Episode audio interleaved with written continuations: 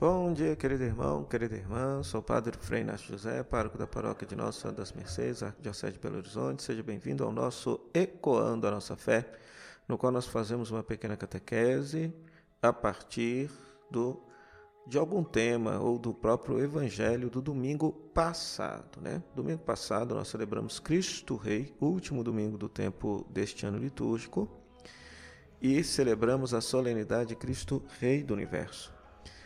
E lemos o trecho do Evangelho de João, no capítulo 18, no qual Jesus está sendo julgado por Pilatos e Jesus afirma que é rei, mas que o seu reino não é deste mundo, né? que o seu reino é de outra natureza. Né? Ora, o que que nos diz o Catecismo da Igreja Católica sobre a realeza de Cristo? Separei aqui dois numerozinhos, o número 783 e o número 786. Onde você tem acesso ao Catecismo da Igreja Católica? No site do Vaticano. Você encontra integralmente o Catecismo da Igreja Católica para que você possa aprofundar a sua fé. Então, o número 783 diz o seguinte: Jesus Cristo é aquele que o Pai ungiu com o Espírito Santo e constituiu sacerdote, profeta e rei. É interessante que lá no Antigo Testamento, essas três figuras recebiam a unção. Unção é um banho de óleo, né? Ou seja, vamos entender aqui. Né?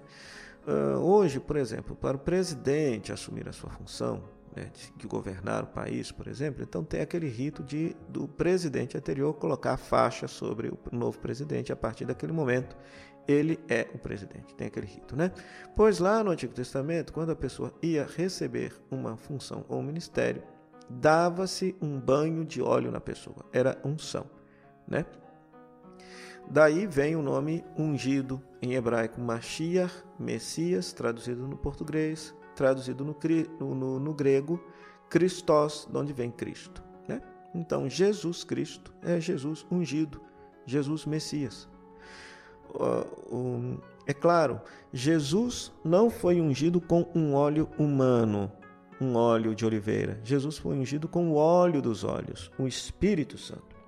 E a unção que Deus realizou em Jesus fez com que ele tivesse a plenitude das três funções que recebiam a unção no Antigo Testamento: sacerdote, profeta e reis. Esses três recebiam unção para exercer a função. Pois Cristo, ungido pelo Espírito Santo, foi ungido sacerdote, profeta e rei. Né?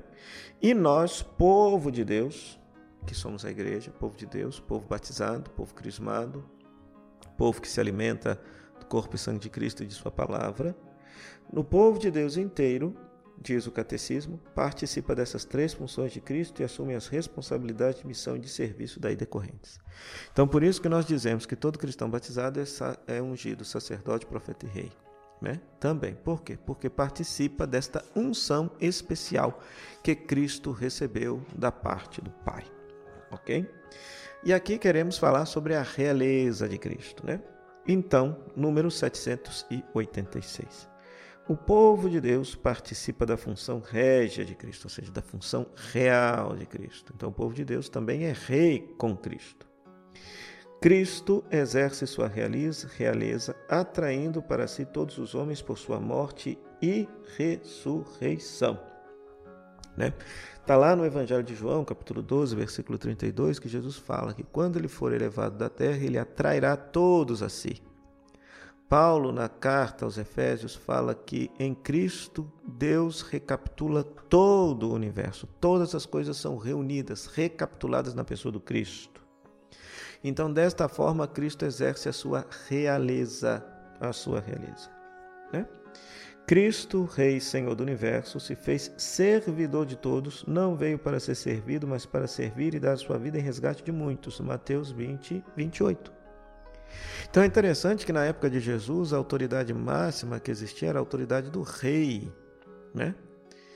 E para Jesus a autoridade não é a oportunidade de mandar como um déspota, ou tiranizar as pessoas, oprimir as pessoas. Não. Para Jesus, reinar, servir, ter autoridade, ter poder é a capacidade, ou melhor dizendo, é a oportunidade que Deus dá à pessoa para que ela possa colocar a vida a serviço. Por isso mesmo Jesus falou: quem quiser ser o maior, seja o menor e aquele que serve. E Jesus deu o próprio exemplo. Ele não veio para ser servido, mas para servir e dar a sua vida em resgate. Ele amou tanto, tanto, tanto a humanidade que deu a vida por amor. Né? Então, por isso, se o rei tem um trono no qual governa, o trono de Cristo é a cruz, pois foi ali na cruz que ele livremente se entrega por amor a toda a humanidade. Para o cristão, reinar é servir, conforme nos afirma a Lumen Gentium número 36.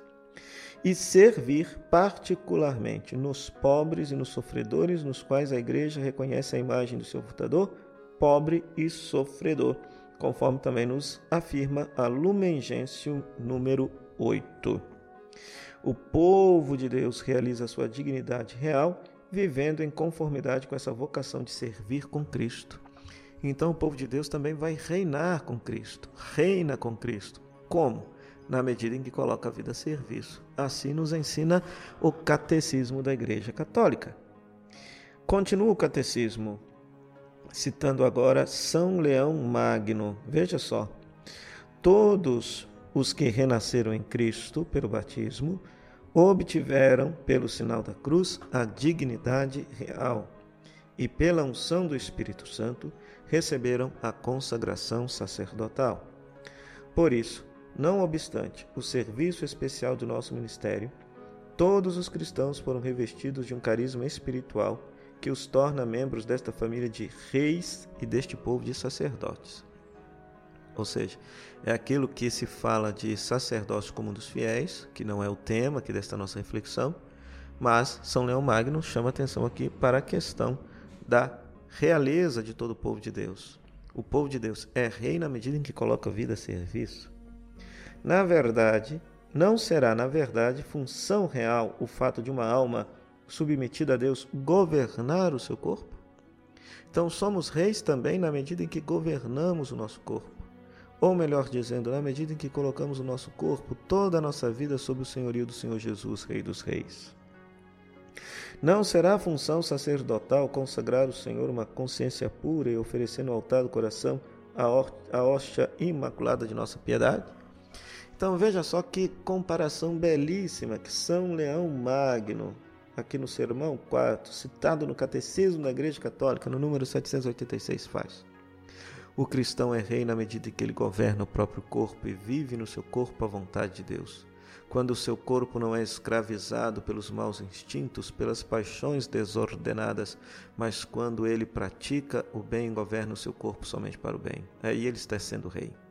Além disso, ele, o cristão, também é sacerdote quando oferece a Deus uma consciência pura e a hóstia imaculada da piedade, ou seja, a vida de oração, a vida piedosa do cristão é o sacrifício que o cristão faz, né?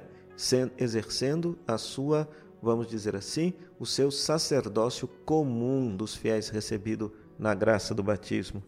E quando ele oferece a Deus uma consciência pura e isenta de pecado, também está exercendo uma função sacerdotal. Pois a partir de então, a partir do sacrifício único de Cristo, Deus não quer mais sacrifício de animais, mas Deus quer o sacrifício. E não me entenda mal, Ele deseja o sacrifício da nossa vida, a nossa vida íntegra, justa, honesta, vivendo e praticando a vontade de Deus, conforme Jesus viveu e praticou em grau máximo, por isso Ele assume eterno sacerdote. É este o sacrifício que Deus quer, não o sacrifício da morte do ser humano, mas o sacrifício de uma vida íntegra, pura, santa e imaculada aos olhos de Deus. Gostou dessa reflexão? O Catecismo da Igreja Católica nos ensina muitas coisas, que você tenha aprendido um pouquinho mais sobre sua fé. Se você conhece alguém que deseja conhecer esse conteúdo, então compartilhe com ele esse conteúdo, deixe seu comentário e deixe seu like. Até semana que vem, com Ecoando a Nossa Fé com Padre Frei Inácio José.